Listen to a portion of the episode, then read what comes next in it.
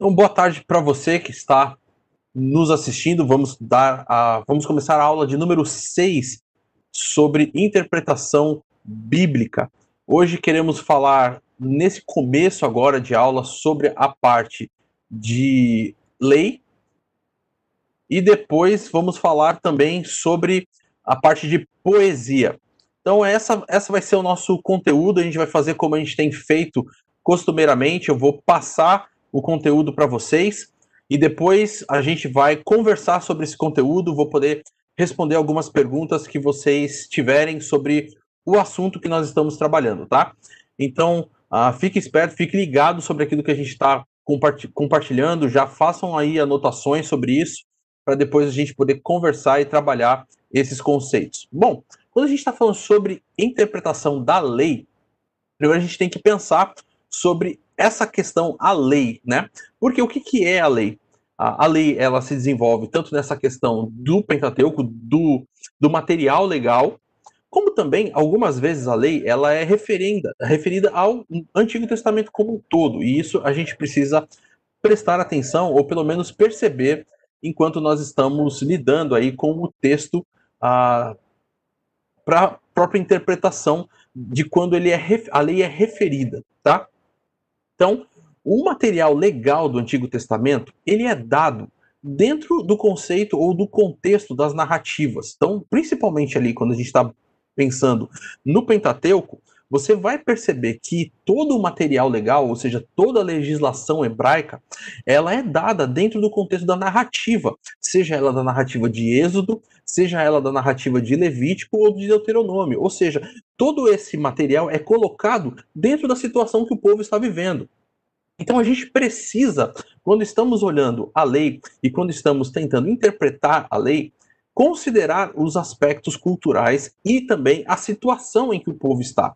E nós vamos perceber que, por exemplo, situações e questões que estão relacionadas ao livro de Êxodo, você vai perceber já no livro de Deuteronômio algumas modificações. Isso por quê? Porque há uma situação diferente na qual o povo está e para onde o povo está se dirigindo. Então, a questão do contexto do povo é extremamente importante para isso. E quando a gente olha para a narrativa, do texto do Antigo Testamento, a gente vai começar a perceber as coleções de leis. Nós temos basicamente quatro, alguns autores colocam cinco, tá? Isso vai depender bastante do livro aí de interpretação bíblica que você tiver, ou até mesmo do livro a respeito de questões de cultura do Antigo Oriente, né, do, do, do Antigo Testamento que você estiver lendo. Por exemplo, o Roland de Volks, né, no livro de instituições, Israel ele vai colocar cinco. A maior parte das pessoas, né, dos, do, da, dos teólogos que trabalham com a questão da interpretação bíblica vão colocar quatro. Mas basicamente o que você tem é o decálogo que você tem ali no, livro, no texto de, de Êxodo, capítulo 20, né? O, ou seja, os dez mandamentos. E esse decálogo, alguns vão colocar que ele vai do capítulo 20 até o capítulo 23, ah, sendo um preâmbulo do, do, da aliança, tá? Ou seja, dos mandamentos da aliança. Outros vão colocar que ele é o decálogo em si, ou seja, os dez mandamentos, e depois você tem um código que seja o código da aliança, que vai do capítulo 20, versículo 22, até a, o, o capítulo 23. Então, essa é um pouquinho dessa diferença daqueles que dão a, quatro códigos né, legais e cinco códigos legais para os israelitas no Antigo Testamento. Depois disso, nós temos o Código Deuteronômico, tá? que vai principalmente ali dos capítulos 12 do livro de Deuteronômio até o capítulo 26. Depois, o Código de Santidade, que é extremamente importante, no livro de Levítico, capítulo 17, também até o capítulo 26.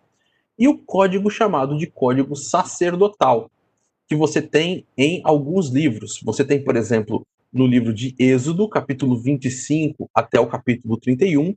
Você tem no livro de, de Levítico, o capítulo 16, e também algumas partes do livro de Números trazem algumas questões, algumas leis a respeito da, da, do sacerdócio, tá?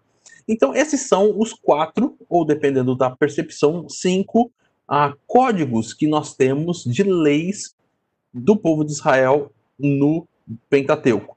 o Decálogo e um pouco mais abrangente, esse Código da Aliança, essa aliança sinaítica, né, essa aliança do Sinai, o Código Deuteronômico, o Código de Santidade e o Código Sacerdotal.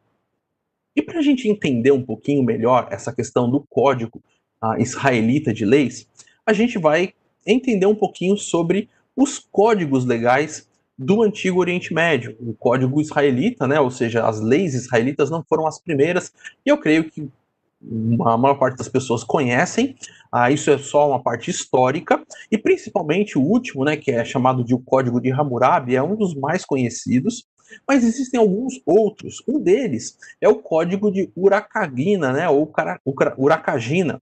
É um código ah, que tem sido amplamente aclamado como o primeiro exemplo registrado de reforma de governo, tá?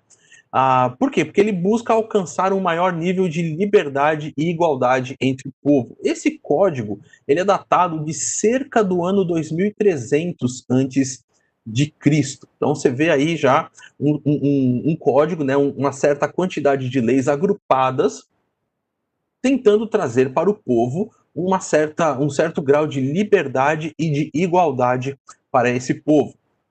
Outro código bastante famoso é o código de Ur-Nammu, que também é um código mesopotâmio, tá? Esse código é, na, é, datado de aproximadamente do ano 2050 a.C., três séculos mais antigo do que o código de Hammurabi.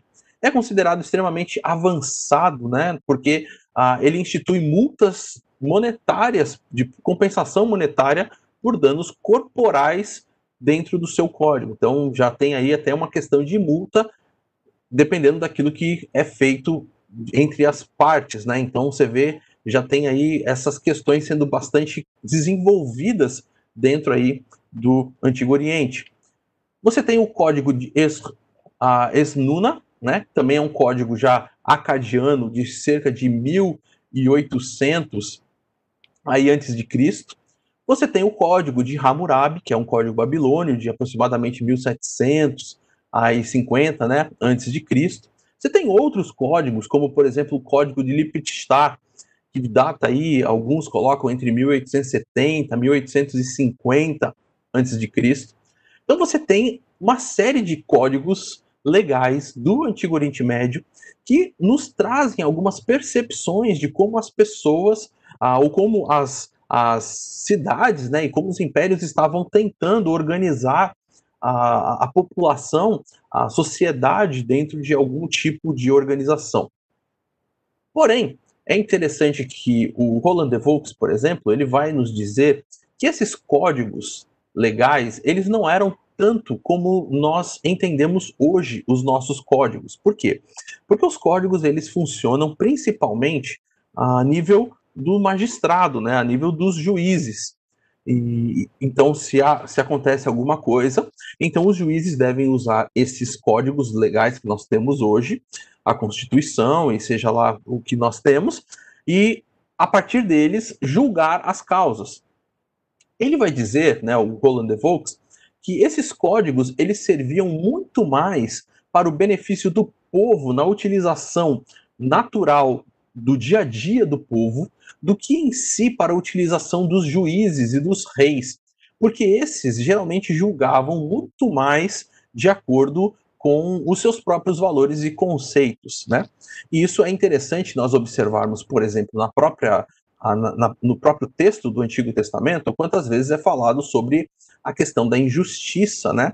Questão de suborno ou coisas desse tipo, porque esses, uh, esses juízes eles nem sempre usavam realmente a lei ou essas, esses códigos que estavam usando. Isso, pelo menos, aí é a forma como o Roland de Volks traz, tá? Então, era a forma como as pessoas, né, que estavam ali uh, no seu cotidiano usavam para advogar ou para resolver questões do dia a dia que elas estavam lidando. Como então vai funcionar a lei em relação ao Antigo Testamento? Bom, em primeiro lugar, nós temos aquilo que nós chamamos de a Torá ou o Pentateuco, tá? Esse é um material legal realmente daquilo que nós temos do texto uh, israelita, né, do texto uh, bíblico. E, e, ele basicamente está escrito, como já falei, dentro desse material narrativo que nós temos. Então, conforme o povo foi desenvolvendo, conforme o povo foi caminhando em direção à Terra Prometida, em, conforme o povo foi, inclusive, no seu relacionamento com Deus, no seu relacionamento com a liderança, ah, crescendo e se desenvolvendo, esses códigos, né, e essa lei de Deus foi também ah, sendo acrescentada e modificada à luz das necessidades que o povo tinha ali naquele momento. Então, os israelitas tinham que ter uma certa percepção a respeito da lei. Qual ela? Eles deveriam guardar a lei como evidência da lealdade a Deus. Isso é aquilo que, inclusive, no Novo Testamento também é mencionado por Paulo, como, por exemplo, lá no livro de Romanos, naqueles capítulos 9, 10 e 11, quando ele mostra que, na verdade, os judeus não souberam a, viver o seu relacionamento com Deus. É, é narrado também pelos profetas no Antigo Testamento, quando dizem que o povo estava ali e eles até mesmo às vezes cumpriam a lei, mas o coração deles não estava naquilo. Ah, eles não estavam fazendo aquilo como uma evidência de lealdade, mas simplesmente às vezes com medo ou como ah, simplesmente um rito externo, né? Então a lei ela tinha uma perspectiva não só de um material legal, não só de uma referência a, a respeito da questão civil, mas a lei ela também era uma, uma questão religiosa, ela era parte daquilo que, que, que evidenciava ou que regulava até mesmo o relacionamento que o povo tinha com Deus. A lei foi dada para Moisés na criação da nação de Israel. Então, quando Deus liberta o povo do Egito, e agora esse povo então está caminhando e aí, se você quer, inclusive, ter mais informações sobre isso, recomendo que você uh, escute as aulas de geografia bíblica. O Jonatas fez aí uh, uma, uma aula, algumas aulas muito interessantes sobre toda essa saída, a discussão de qual foi o percurso, enfim, várias coisas relacionadas a toda essa, essa caminhada do povo, né? Mas você tem toda essa, é, é, essa questão de que o povo agora está saindo de uma situação de escravidão para ir para a terra prometida, e ali eles vão ser os donos da terra e eles vão habitar naquela terra, não mais vão ser os escravos habitando numa outra terra onde existem as leis daquele país. Agora eles precisam ter as leis do seu próprio povo, as leis dos, da sua própria nação. E isso ah, é uma percepção que a gente precisa ter quando estamos olhando para essa questão legal do Antigo Testamento. Isso envolve que precisa ser entendido à luz da cultura daquele povo e da cultura daquela região, e também a importância do livro de Deuteronômio para todo o Antigo Testamento. Você vai perceber o quanto o livro de Deuteronômio é importante para todo o desenvolvimento do Antigo Testamento e também para os evangelhos, e, e, e enfim, ah, de certa forma, podemos dizer assim, para todo o contexto bíblico, né? Porque você vai ver quantas vezes os, a Jesus e, e os profetas vão se referir à aliança, vão se referir à lei e vão se referir a essa percepção do livro de Deuteronômio e aquilo que está narrado nessa lei, principalmente nessa lei ah, que era uma lei condicional, uma aliança condicional, que está narrada ali e prescrita no livro de Deuteronômio. Uma outra questão muito interessante que a gente precisa ter a respeito da lei do Antigo Testamento era que a lei deveria funcionar e servir para o povo de Israel como luz para todos os povos, tá? Isso é muito interessante, porque não era então só um, um, um conjunto de regras para que o povo vivesse e, e a partir disso tivesse a sua forma de se relacionar. Mas era também para que aquelas leis pudessem servir de exemplo para os outros povos a respeito de várias questões, a respeito do amor de Deus, a respeito da justiça, não só da justiça divina, mas da justiça de um povo que é justo e que anda nessa terra com justiça. Então, a lei de Deus, que é perfeita, boa, agradável, ela deveria servir ah, para isso em relação ao povo de Israel e, em, e da forma como o povo de Israel deveria se portar em relação aos outros povos também. E uma última questão que eu gostaria de deixar aqui mencionada é que a lei foi dada em forma de aliança. Né? Então você tem desde ali de Êxodo capítulo 20, quando nós temos próprios, os próprios dez mandamentos, ou o decálogo, né? Então, ah, Deus falando, olha, eu sou teu Deus, o Deus que te tirei da terra do Egito, da terra da, da, da terra da servidão, então agora façam isso. Então, e Deus começa a trabalhar essa questão da aliança.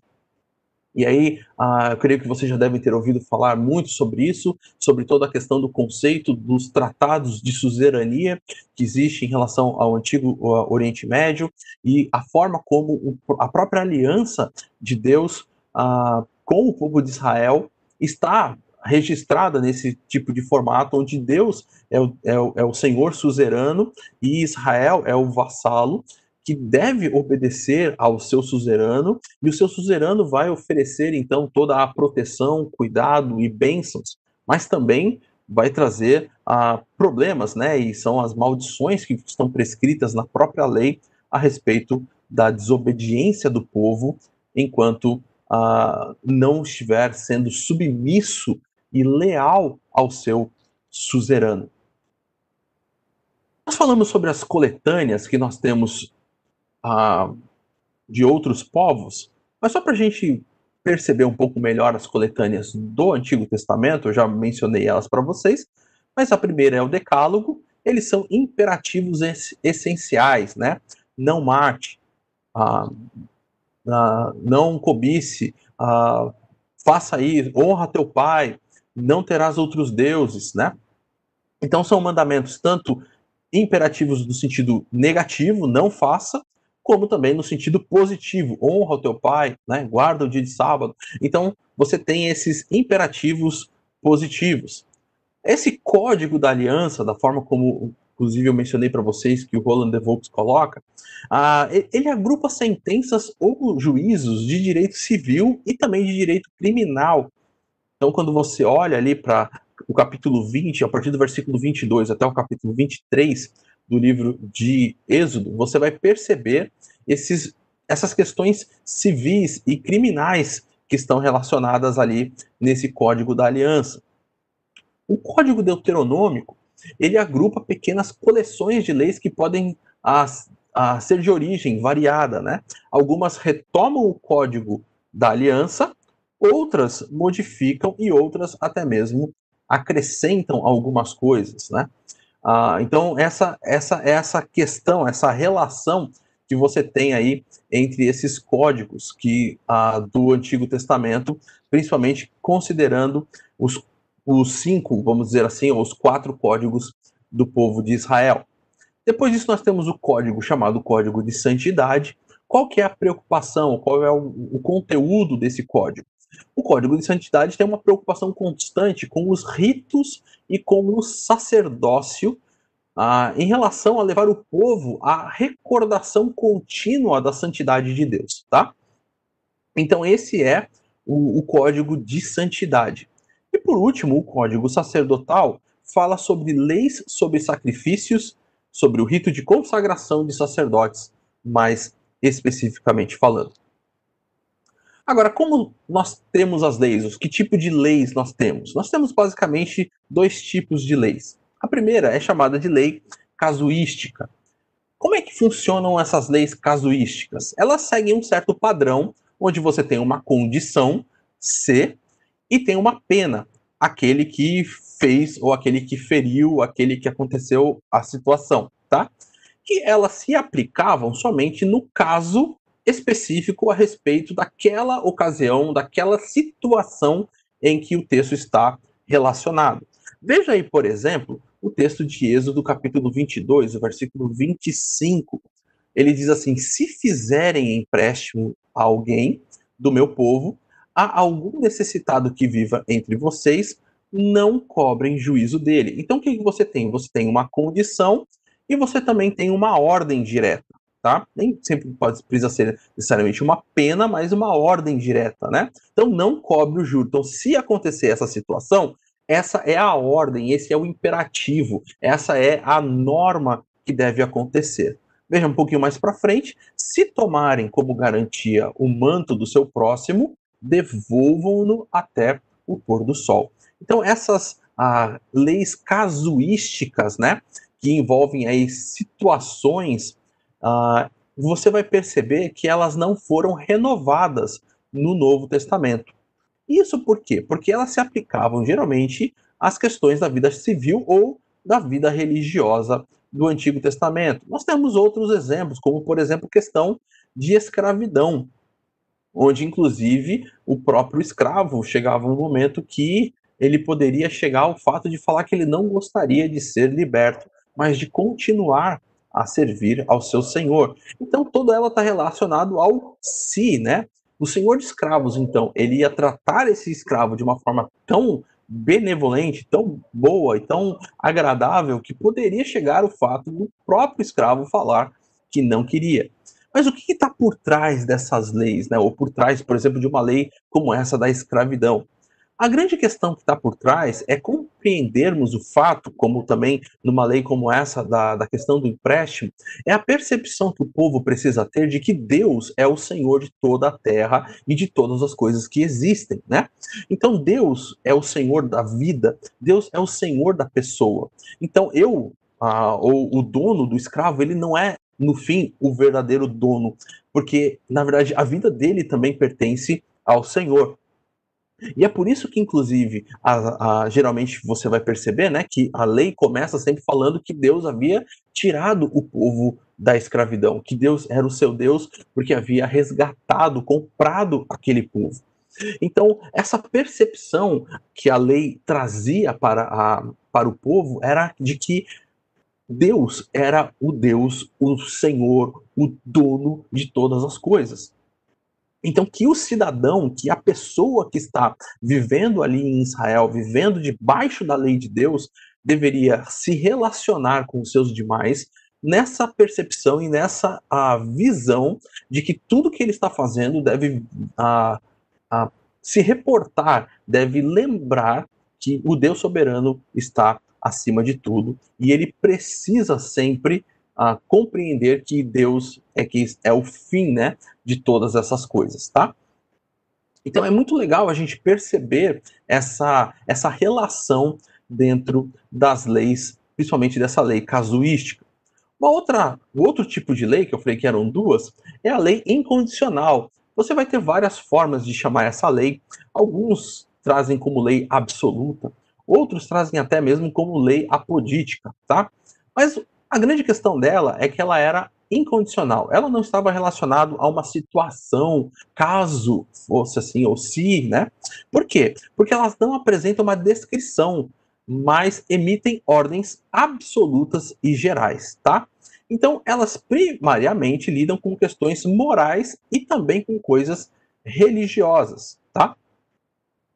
Por exemplo, honra teu pai e tua mãe. Então elas não estão lidando ali se teu pai for um cara legal, se tua mãe fizer assim, né, fizer ah, como a minha, né? Ela fazia o meu leitinho, o meu Todd batido no liquidificador gelado toda manhã. Então aí sim você obedece a sua mãe. Mas se não, se ela não fizer, se ela não fizer o seu Todd geladinho de manhã, antes de você sair, então não, aí não precisa obedecer. Não, essas não são leis condicionais, são incondicionais. Honra, obedece, não mate, não roube, não cobice, faça da forma como está dizendo. Então são imperativos. E geralmente essas leis elas têm o imperativo de proibição. Não é unicamente, tá? Como eu falei, honra teu pai e tua mãe tem um imperativo positivo mas geralmente elas estão no imperativo de proibição. Não mate, não roube, não minta, não faça, não faça, tá? Porque essa é a ideia, é proibir realmente uh, de ser feito algo que vai contra a vontade de Deus e contra aquilo que Deus aprova. Dentro das leis incondicionais, elas podem trazer maldições. Principalmente ali dentro do livro de Deuteronômio, você vai perceber muito isso onde essas leis vão trazendo ali problemas, né, maldições mesmo para aquele que desobedece à lei de Deus, porque Deus realmente quer que o seu povo o obedeça o tempo todo e em todas as coisas. E um outro tipo também que é muito comum dentro das leis incondicionais é chamada da lei do particípio. O que, que vem a ser essa lei do particípio?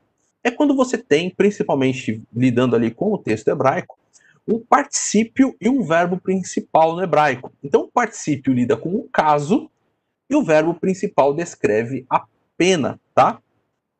Então, devemos lembrar que eh, esses textos eles estão ligados aí dentro dessas questões ah, daquilo que estava relacionado ao povo de Israel e ao Antigo Oriente Médio. Então, você tem, por exemplo, dentro dessa questão, ah, se fizer tal coisa, então a pessoa deve morrer, né? Então, ah, você tem aí, algum, às vezes, quem ferir o próximo vai, ah, quem matar o seu próximo vai também ter que morrer.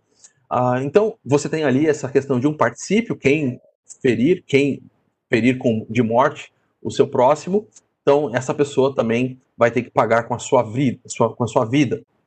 O texto primeiro está lidando com, com questões de crimes premeditados, e também o texto não está escrito com base para nós discutirmos a respeito de pena de morte ou não nos dias atuais. O texto simplesmente está prescrito para aquele momento e para aquela situação em que está ah, relacionado, né, ou para aquele povo que está relacionado.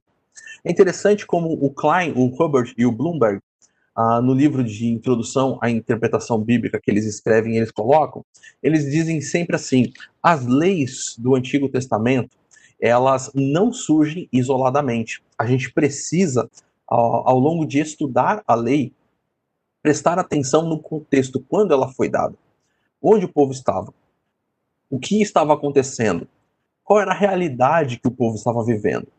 Como que essa lei então se desenvolve no processo de formação desse povo, tá?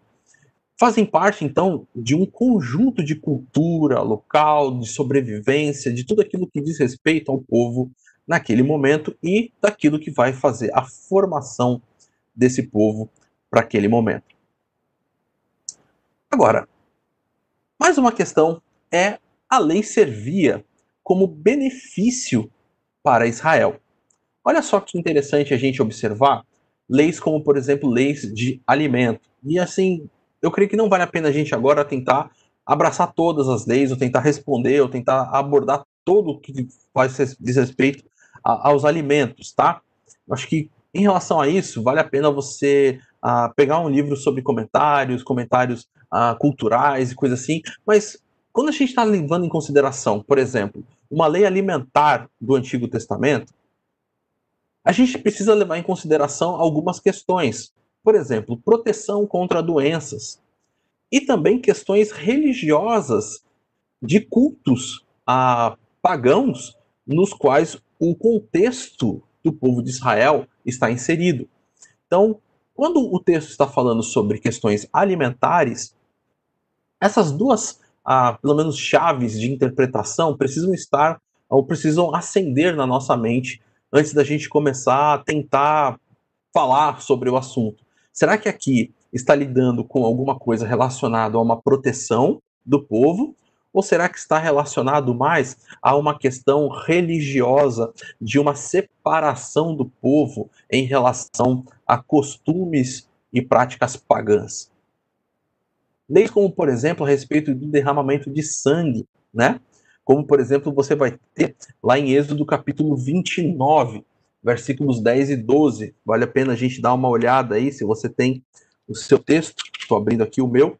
Êxodo 29, versículos 10 a 12 diz assim: Mandarás trazer o novilho diante da tenda da revelação, e Arão e seus filhos colocarão as mãos sobre a cabeça do novilho. Matarás o novilho em sacrifício diante do Senhor, à entrada da tenda da revelação. Depois pegarás um pouco do sangue do novilho e o passarás com o dedo sobre as pontas do altar. Todo o restante derramarás à base do altar. Então, leis sobre essa questão do derramamento de sangue. Elas estabeleciam um padrão para Israel.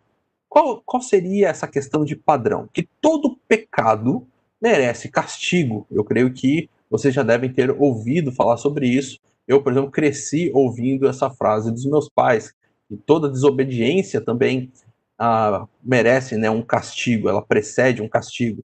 E Deus ensinava isso para Israel de uma forma bastante visual, com toda essa questão do derramamento de sangue.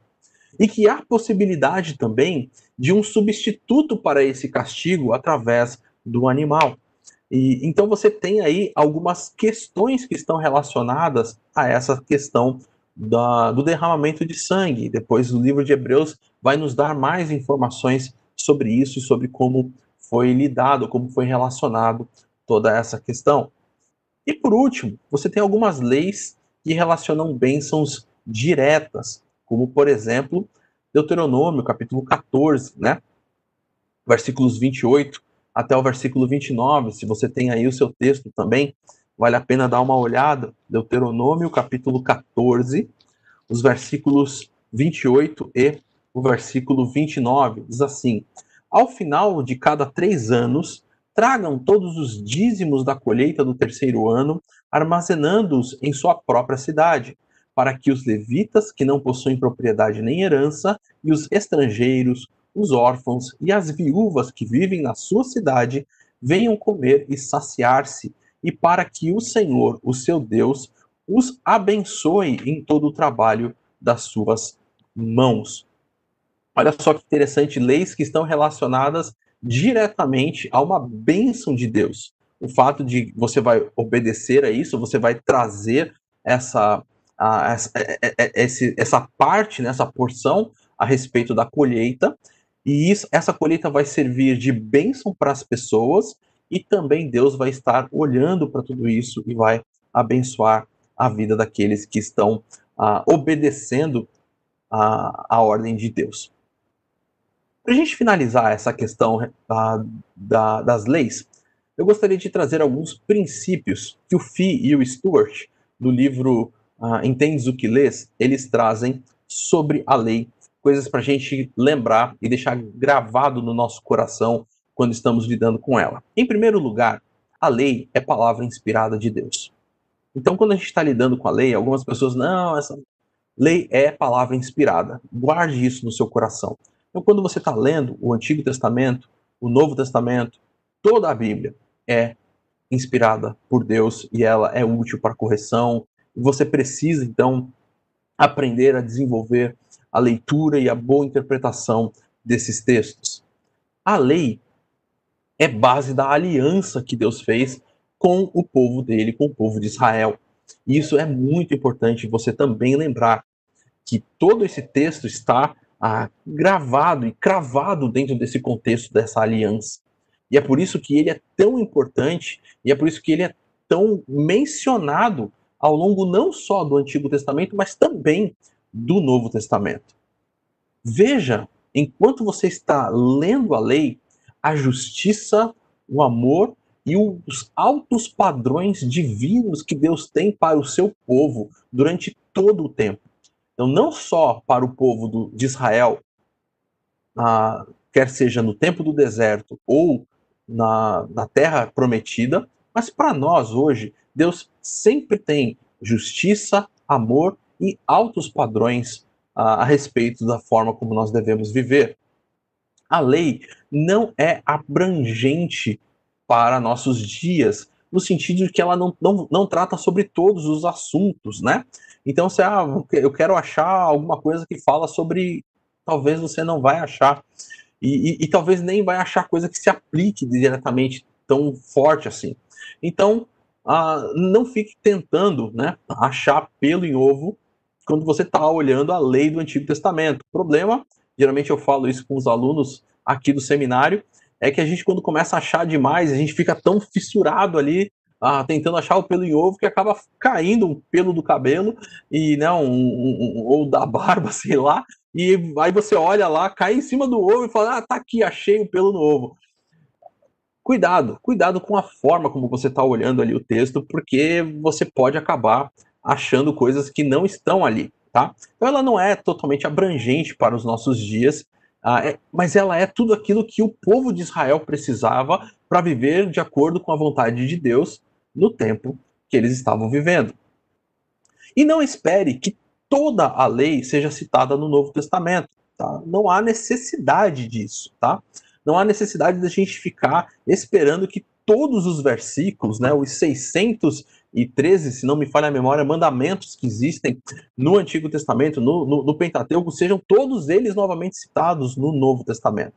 Não há essa necessidade. Nós sabemos que muito foi ah, vivido ali em Jesus e que, por exemplo, hoje nós não precisamos mais da questão do, do sangue dos cordeiros e tudo, ah, porque temos isso já em Jesus, mas não há necessidade de um Novo Testamento citar novamente todos esses textos, porque não simplesmente não estavam vivendo essa mesma realidade e não estavam vivendo essa mesma aliança agora que estava sendo repetida para eles.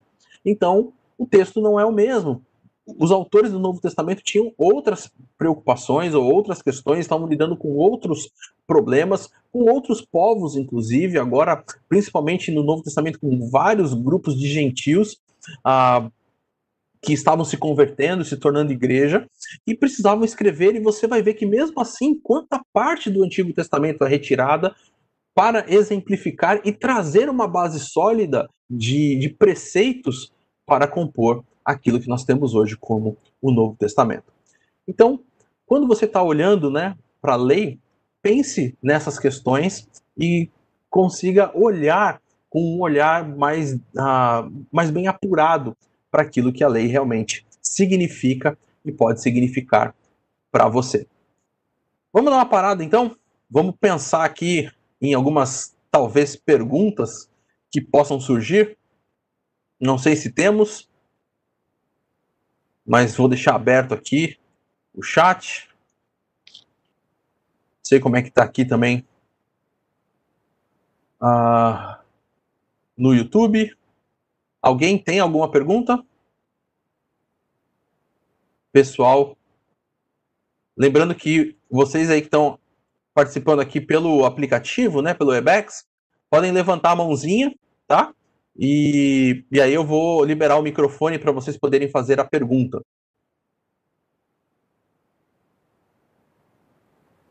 Ai.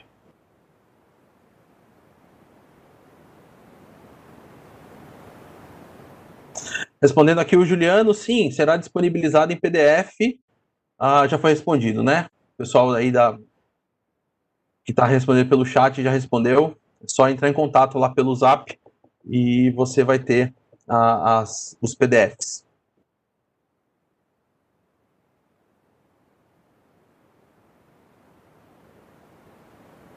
Não temos nenhuma pergunta?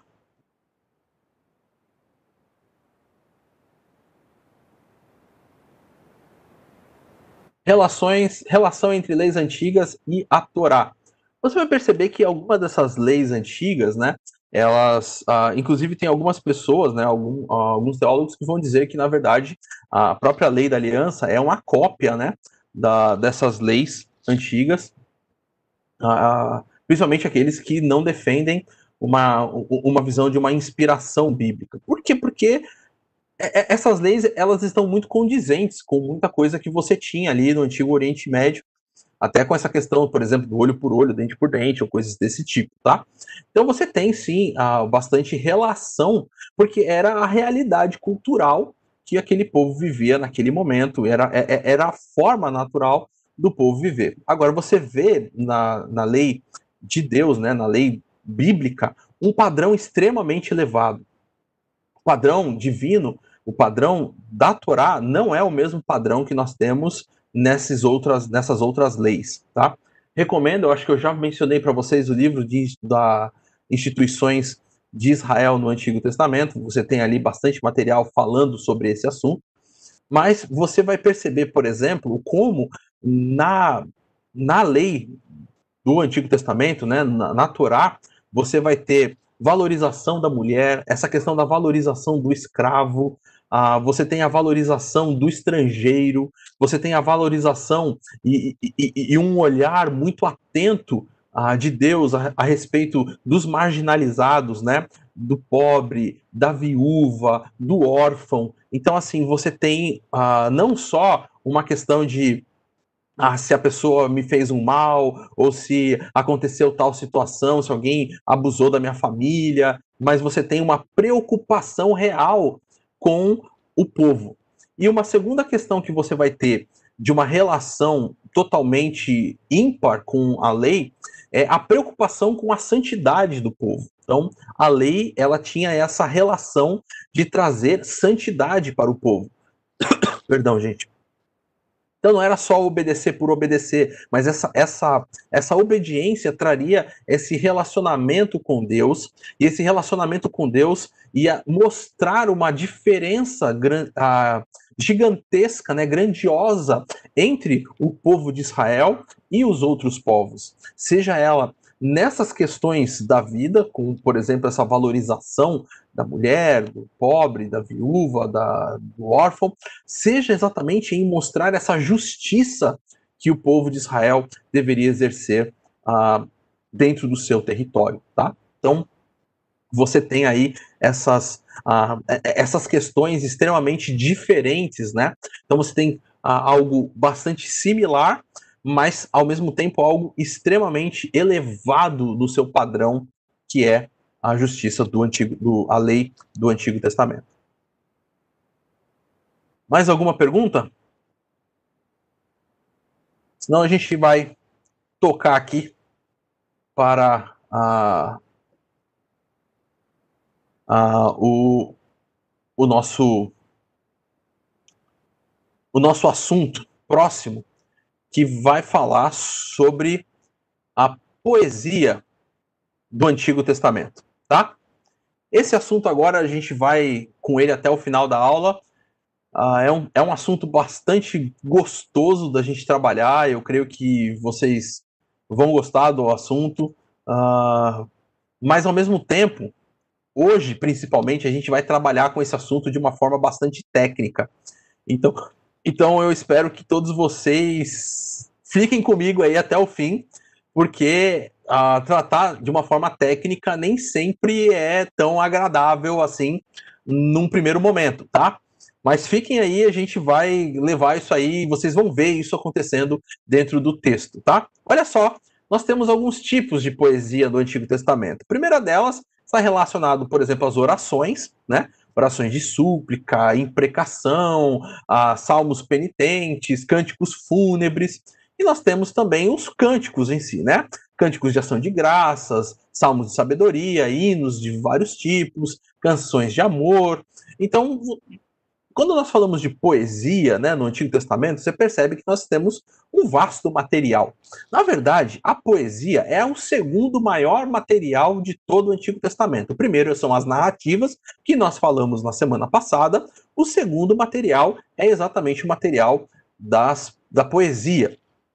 Até mesmo as profecias ah, são materiais poéticos. Então, muito dos livros de, ah, de profecia foram escritos de forma poética, apesar de que nem sempre no nosso texto em português nós conseguimos perceber essa poesia, elas estão ali dentro do texto. E isso a gente precisa né, considerar quando nós estamos lidando aí com o texto do, o, do Antigo Testamento.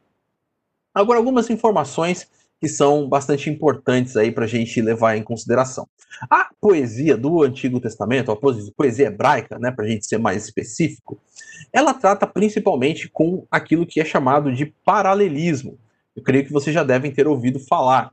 E olha só aquilo que o Renato Gusso, né, que é lá da Faculdade Teológica do Paraná, Batista do Paraná, em Curitiba, ele no seu livro a respeito de interpretação das, da, da poesia hebraica, ele diz, ele diz assim, de todas as características da poesia hebraica, pode-se dizer que a principal é o paralelismo. Ele é uma espécie de rima de pensamentos, nunca de som.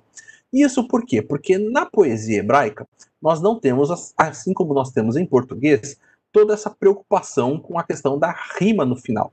Mas a grande chave da interpretação e da poesia hebraica são os paralelismos. Eu vou mostrar para vocês uh, o que, que, são esses paralelismos.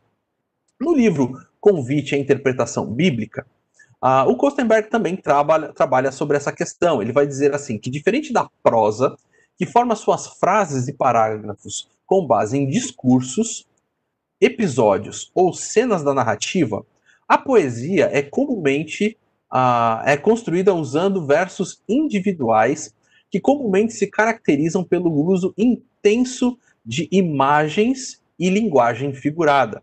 E talvez esse seja o grande X da questão do porquê às vezes é tão difícil trabalhar com a parte da poesia, por causa exatamente das figuras de linguagem. Trabalhar com figuras de linguagem nem sempre é tão fácil, ou nem sempre é tão simples. Às vezes a gente sofre um pouquinho para trabalhar com elas, tá? E isso que vai nos dar essa questão da dificuldade na, na, na interpretação ou no entendimento da, da, da poesia. Veja só o que nós temos nesse livro aqui. Uh, do, do, do, Barry. Ele diz assim: ó, o abismo que separa a interpretação poética contemporânea e o uso e conceito de poesia no Antigo Oriente sempre afeta o trabalho do intérprete bíblico. A noção de poesia de nossa cultura como um desvio agradável dificulta a leitura simpatizante da poesia hebraica que comunica e reforça a ordem da vida. Toda linha de interpretação merece o aviso. Certamente não entendemos esse verso como fizeram os hebreus. Este problema ah, relaciona-se mais à hermenêutica em geral do que à interpretação da poesia. Ah, então, o que, que você tem aqui? Ele está falando sobre esse problema, né? De que nós precisamos olhar e falar assim: será que realmente eu entendi aquilo que o texto está propondo? Será que eu fiz aquilo que os hebreus realmente ah, entenderiam, né? A, a, minha interpretação e entendimento do texto chegou àquilo que ah, os destinatários originais entendiam do texto? E na poesia, nós temos essas questões porque está falando sobre figuras de linguagem. E, e você, talvez, dentro de um país como é o nosso, ah, tão grande, já deve ter passado por problemas relacionados a isso se você foi para uma região diferente da sua, onde você usa expressões ah, corriqueiras do seu dia a dia, mas que quando você chega num outro lugar, elas são entendidas talvez de uma forma um pouco diferente do que são no lugar onde você mora nat naturalmente. Então, quando a gente está lidando com essa questão da figura de linguagem, do, do paralelismo, nós podemos entender o paralelismo de duas formas mais objetivamente. Ele pode ter uma posição chamada de posição direta ou de posição quiástica, tá? O que, que vem a ser essas posições? O paralelismo em relação à sua posição. O paralelismo direto é quando a ordem das ideias é a mesma nas duas linhas. Lembra que a prosa ela escreve em discursos, a poesia em versículos ou, ou em pedaços mais individuais, né? E olha só, você tem aí, por exemplo, o texto de Salmo 73, 2, onde diz: Quanto a mim, quase me resvalaram os pés. Pouco faltou para que se desviassem os meus passos. Então, quase me resvalaram os pés, que se desviassem os meus passos, eles estão em relação ao texto de uma ordem chamada de ordem direta. O paralelismo está direto. Ambos estão no final das duas sentenças, que é diferente do que você tem no outro quadro, que é o quiástico, que ele vai funcionar em formato de X. A ordem das ideias é invertida.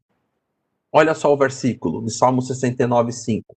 Tu, ó Deus, bem conheces a minha estultícia, e as minhas culpas não te são ocultas. Então, a minha estultícia está ligada com e as minhas culpas.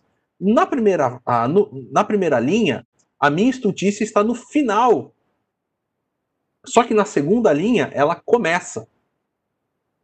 Na primeira linha, tu, ó Deus, bem conheces, está no começo. E não te são ocultas está na segunda linha no final. Então o que acontece? Os dois, as duas ideias, as duas ordens das ideias, elas vão acontecer de forma invertida dentro da, do versículo. Isso é uma das questões que a gente precisa observar no paralelismo. Como que as ideias que estão em paralelo dentro da estrutura da poesia, elas estão acontecendo. Elas estão acontecendo de forma direta ou elas estão acontecendo em formato de X, né? Elas estão acontecendo de forma quiástica, tá? Então, quando nós estamos lidando com a poesia, uma das primeiras questões que nós temos que levar em consideração em relação à, ao paralelismo é qual é a posição das ideias, da ordem das ideias. Depois que nós entendemos a posição da ordem das ideias, nós vamos trabalhar com o sentido que essas ideias transmitem. E aí, o primeiro sentido que eu quero colocar para vocês é o sentido chamado de sentido sinônimo. O que, que é o sentido sinônimo? É quando acontece ah, o segundo verso repete o primeiro com acréscimo ah, de pouco ou até mesmo de nenhum significado. Simplesmente reforça, traz de novo a mesma ideia. Tá? Edson, no seu livro de interpretação, ele também diz que é quando a declaração da primeira frase é repetida exatamente da mesma maneira na segunda frase, apenas com palavras diferentes. E olha só o exemplo que você tem aqui dentro do texto de Salmo 7. A sua malícia lhe recai sobre a cabeça, e sobre a própria moleira desce a, desce a sua violência.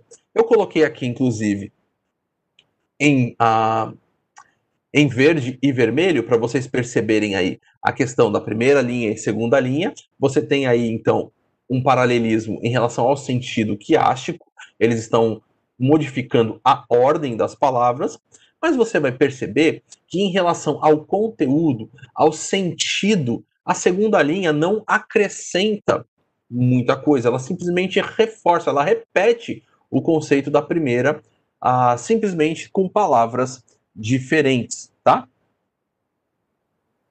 Depois você tem aquilo que é chamado de sentido climático. O que é um sentido climático? O Carlos vai explicar isso dizendo que é quando a segunda linha repete a primeira, à exceção do último elemento. Olha só, por exemplo, naqueles versículos do tributai: tributai ao Senhor, filhos de Deus, tributai ao Senhor, glória e honra. Então chega ao clímax do que deve ser tributado, tá? O, Osborne, no seu livro a, a Espiral Hermenêutica, ele vai chamar esse mesmo sentido de sentido culminante. Então, se de repente você tem o interesse de adquirir uh, o livro do Osborne, por exemplo, uh, o material do Carlos não existe, né, uh, publicado, mas o do Osborne, se você tem interesse, da, a espiral hermenêutica, ele vai chamar esse sentido de sentido culminante. Outro sentido é chamado de sentido sintético é quando a segunda linha retoma e expande o pensamento que foi iniciado na primeira. Então agora não é só repetir a ideia, mas é expandir esse pensamento.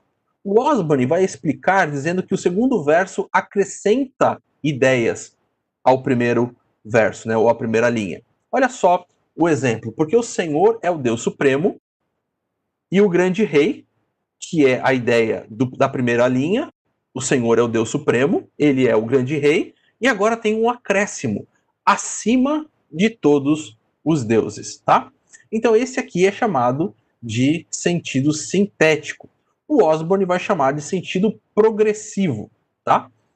Então essa é a, a, a questão. A diferença dele para o climático é que houve mudança na primeira, a, no início, né? Lembra que do climático você tinha tributai e tributai.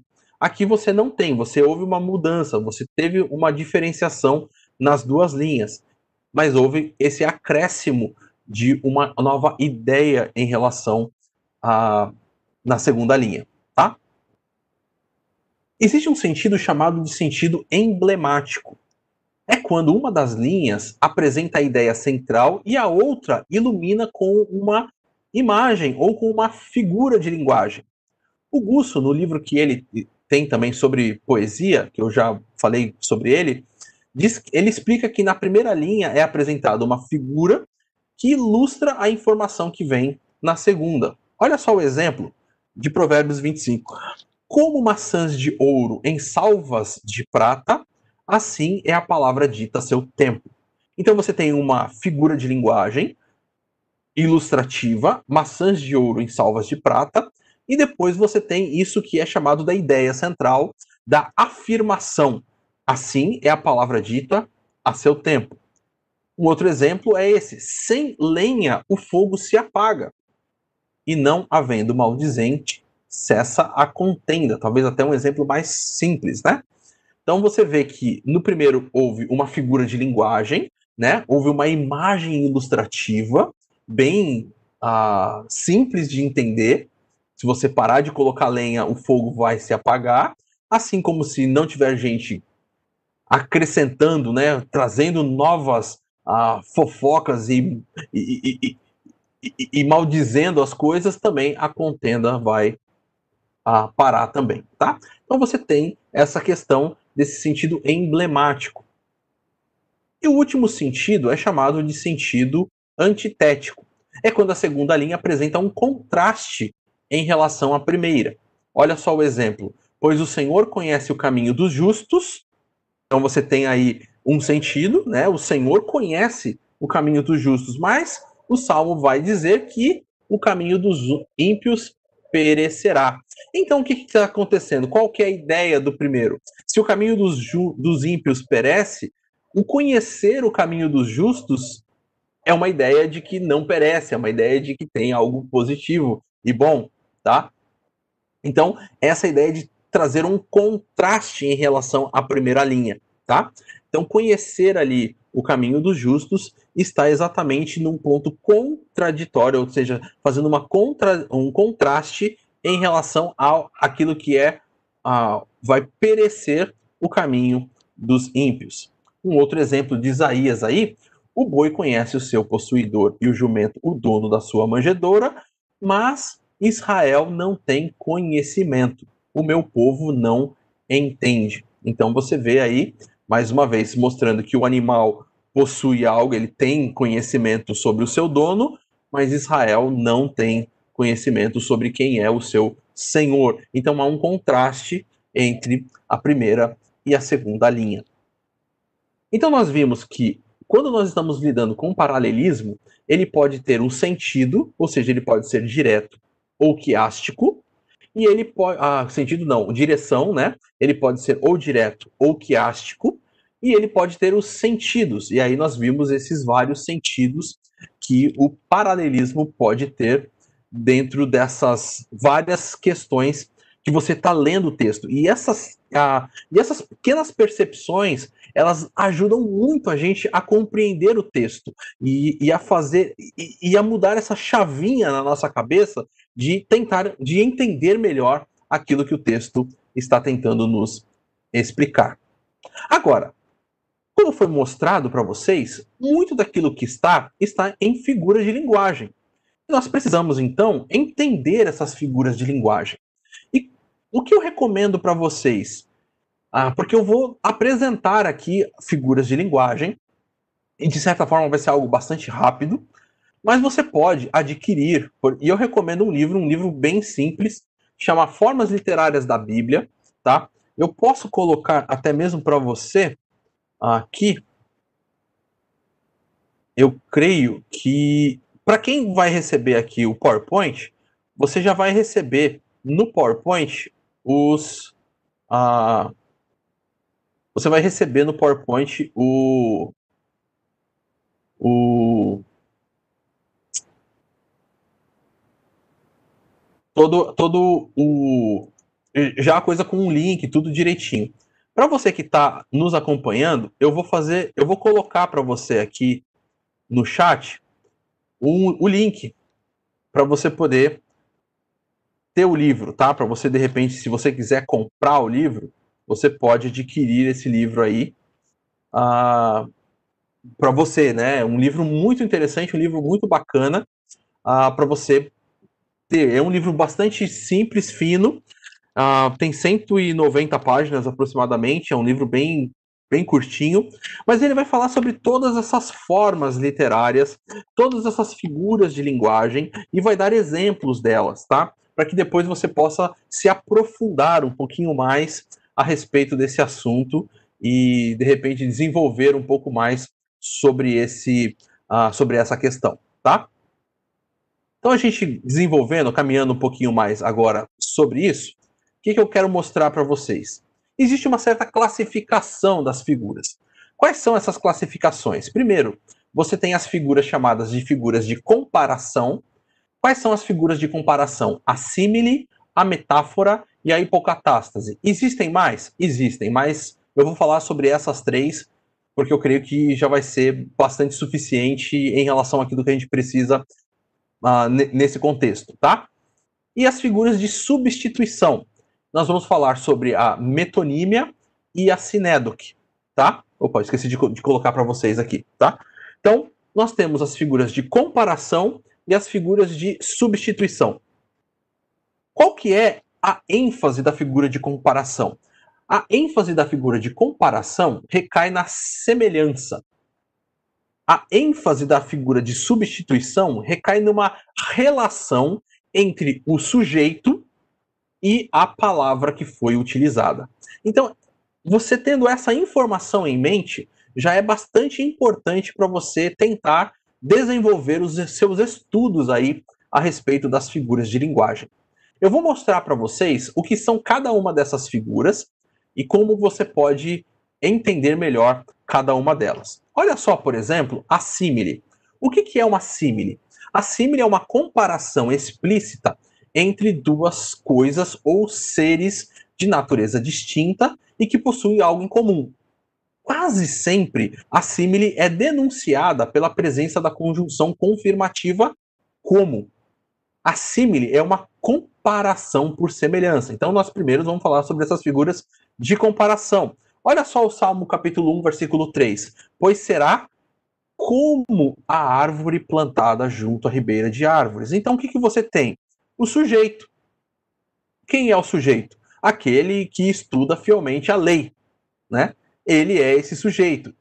Qual é a coisa comparada? Uma árvore à beira dos rios, aos ribeiros de águas. Então, qual é a ideia comum? Talvez aí uma ideia de saúde, vitalidade, força, porque a água, a árvore que está ali, ela recebe todos os nutrientes e tem todas essas coisas. E qual o sentimento? O sentimento de inveja ou de necessidade do ímpio ah, em relação a ele, porque ele é alguém que tem todas essas coisas, tá? Então, então ah, lembrando ali do texto, é essa questão, pois o, ele é aquele que medita né, na lei, ele é como uma árvore plantada junto a ribeiro de águas. Ele é alguém firme e forte, tá? Olha só a figura de comparação chamada metáfora. O que é uma metáfora? É uma comparação afirmada entre duas coisas ou seres distintos em natureza mas que possuem algo em comum. Então, a metáfora é uma declaração de, uma de que uma coisa é, representa é, é ou representa a outra. É uma comparação por representação. Na metáfora, a conjunção como não está presente. Veja só o exemplo de Salmo 84. O Senhor Deus é sol e escudo. Veja, é uma afirmação a respeito daquilo. Então, quem é o sujeito? O Senhor Deus. Qual é a coisa comparada? Sol e escudo. Qual é a ideia comum? Proteção. Isso porque nós temos ali dentro dessa situação aquela relação de que o escudo ele não servia só para segurar, né, para se defender, mas ele também refletia o sol e cegava a outra pessoa enquanto estava ali nessa luta. Então, ele traz um sentimento de segurança e de confiança. Então, o Senhor é sol e é o escudo. A ideia de que também para lutar você tem que lutar durante o dia, enfim, várias coisas aí. A gente não, vai, a gente não tem tempo para desenvolver todas as questões. Figura de comparação hipocatástase. É uma declaração que implica uma comparação entre duas coisas ou seres de natureza distinta, mas que têm algo em comum. É uma comparação por implicação ou inferência, em que o sujeito precisa ser descoberto, ao passo que o ponto de comparação se torna mais explícito. Olha o exemplo. Estou em meio a leões, ávidos para devorar. Quem é o sujeito? Os inimigos. Então, o sujeito precisa ser descoberto. Ele não está escrito no, no texto. A coisa comparada são os leões. A ideia comum é essa ferocidade, a avidez deles. E o sentimento aí é certo sentimento de temor e de receio da parte do salmista de estar em meio a esses inimigos que estão prontos para devorá-lo. Existem outras figuras de comparação, como eu falei, eu vou só mostrar rapidamente, como por exemplo o antropomorfismo. Olha, exemplo aí, o firmamento proclama a obra de suas mãos, Deus tendo mãos, as tuas flechas afiadas atingem o coração dos inimigos do rei. Então, ah, você tem essas figuras aí onde há uma comparação explícita ou implícita de Deus a um aspecto corporal ou funcional do homem, visando comunicar uma verdade a respeito de Deus.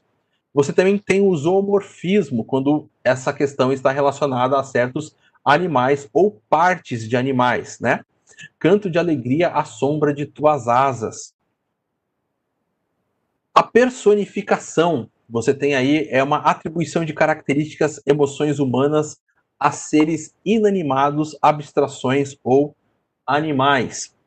Então, veja aí o exemplo de Deuteronômio.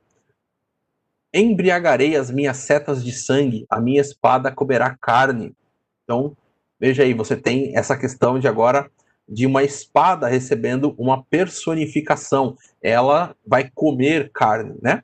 Então, quem você tem aí sujeito às setas de sangue, uh, você tem uh, a comparação humana estar bêbado, usando a primeira parte ali. Uh, o pensamento é o de encharcar e o sentimento de um temor. Vale a pena você ver o contexto para poder entender melhor toda essa ideia. Outras figuras de comparação, você tem a parábola, a parábola, que é uma simile alongada. Você tem a alegoria, não como método hermenêutico, mas como um estilo literário, é uma metáfora ou hipocatástase alongada, e você tem os símbolos, tá? Sobre as figuras de substituição, nós vamos começar com a metonímia. O que é uma metonímia? Então, essa palavra é derivada do grego metá, mais onoma, indicando mudança no nome ou substantivo. Metonímia é a substituição do que se quer indicar por outra palavra sugestiva. Em português, nós usamos isso ah, várias vezes. Tem aí alguns exemplos para vocês. Olha só, o Palácio do Planalto afirmou que isso é uma indicação de que o presidente fez algum tipo de comunicado. As joias da coroa, indicando as joias da rainha, né? Ah, caia o seu sangue sobre as nossas cabeças, indicando culpa ou castigo. Então você tem essas figuras de substituição, quando você substitui ah, algo por um outro substantivo que você quer trazer. Então, quais são os tipos de metonímia que elas que existem no texto bíblico? Um deles mais comuns é a metonímia da causa. Nesta figura, o autor utiliza a causa para descrever o efeito. Olha só que interessante. Pela boca de, de, de duas ou três testemunhas se estabelecerá o fato. A causa apresentada é a boca, muito frequente a indicação do instrumento, e o efeito desejado é o depoimento oral ou testemunho. Então, por causa do testemunho de duas ou três testemunhas, se estabelecerá o fato. É um tipo de uma figura de linguagem onde foi substituído o que? Foi substituído a causa para descrever o efeito que ela traz, né? Uh, ver mais um aqui. A metonímia do efeito, quando você faz o contrário, o autor utiliza o efeito para indicar a causa que produz. Olha só.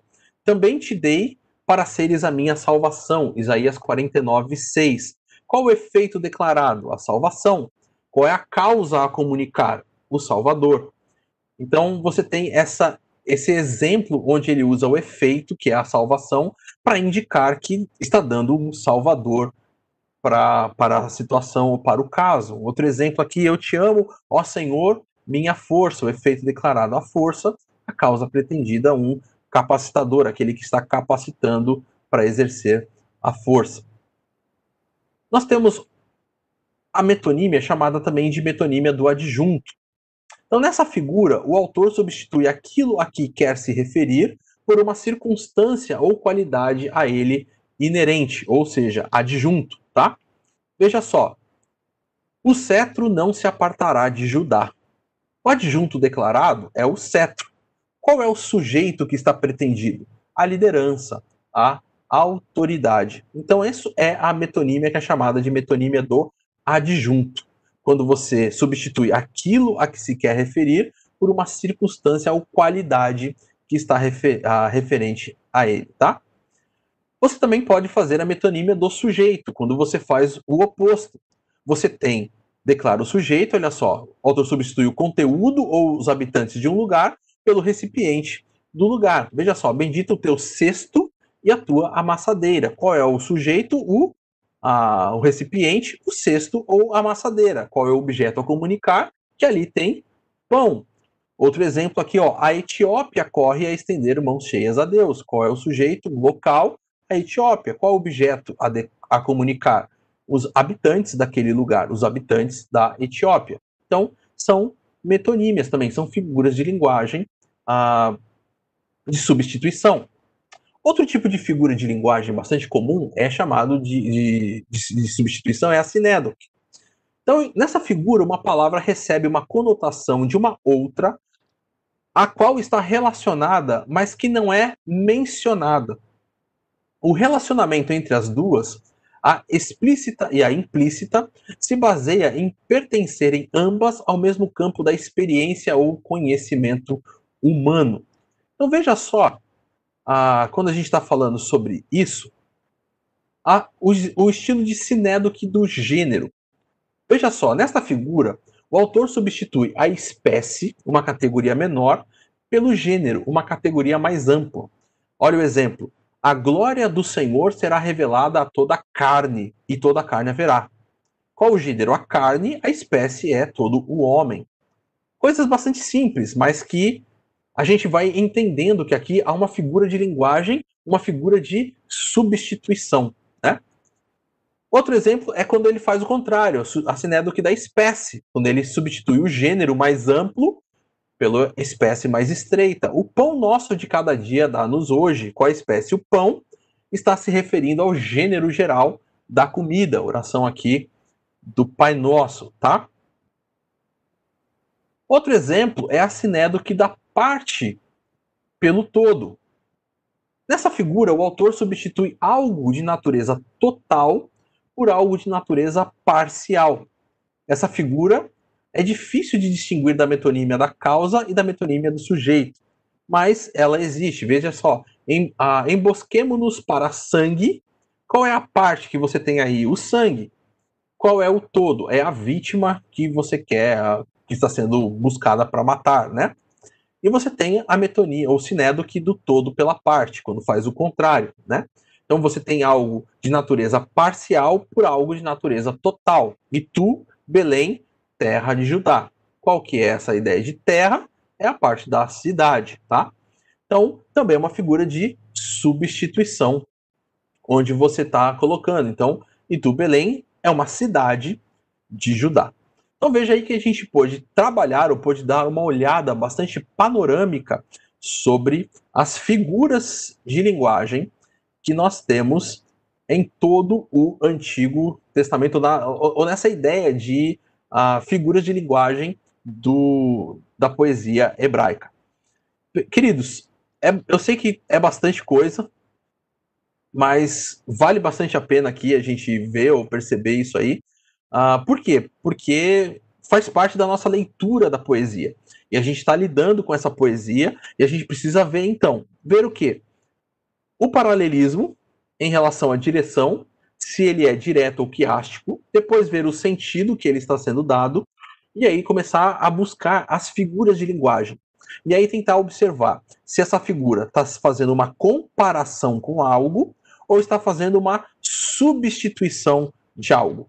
E aí a gente consegue, olhando essas três características, a direção, sentido e depois a figura se ela está comparando ou substituindo e identificando melhor o nosso texto poético. Na semana que vem, eu quero falar mais sobre poesia e trabalhar mais especificamente sobre o livro de Salmos, antes da gente entrar em outras questões.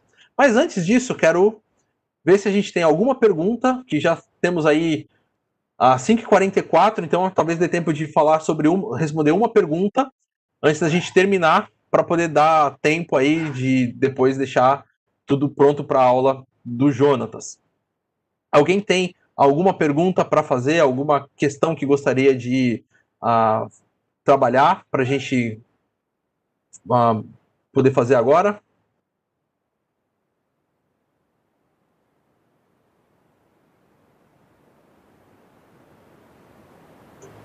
Lembrando aí aos participantes, você pode levantar sua mão que eu abro o seu microfone.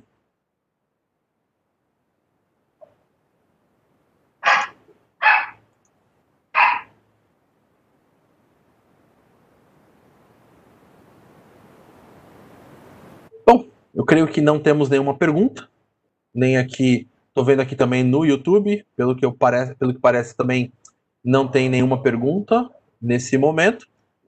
Então, creio que a gente pode dar uh, por encerrada a nossa aula hoje. Espero que mesmo tem, que tenha sido assim uma informação dada uh, rápida, possa ter sido assimilada e vocês depois vão ter o PDF e também recomendo que adquiram o livro, né? Porque com o livro eu creio que vocês podem fazer um estudo mais pausado, né? Vendo os outros exemplos que ele dá e comparando com o texto bíblico, fazendo comparação ah, entre as figuras, e eu creio que isso vai ser bastante enriquecedor para todos vocês.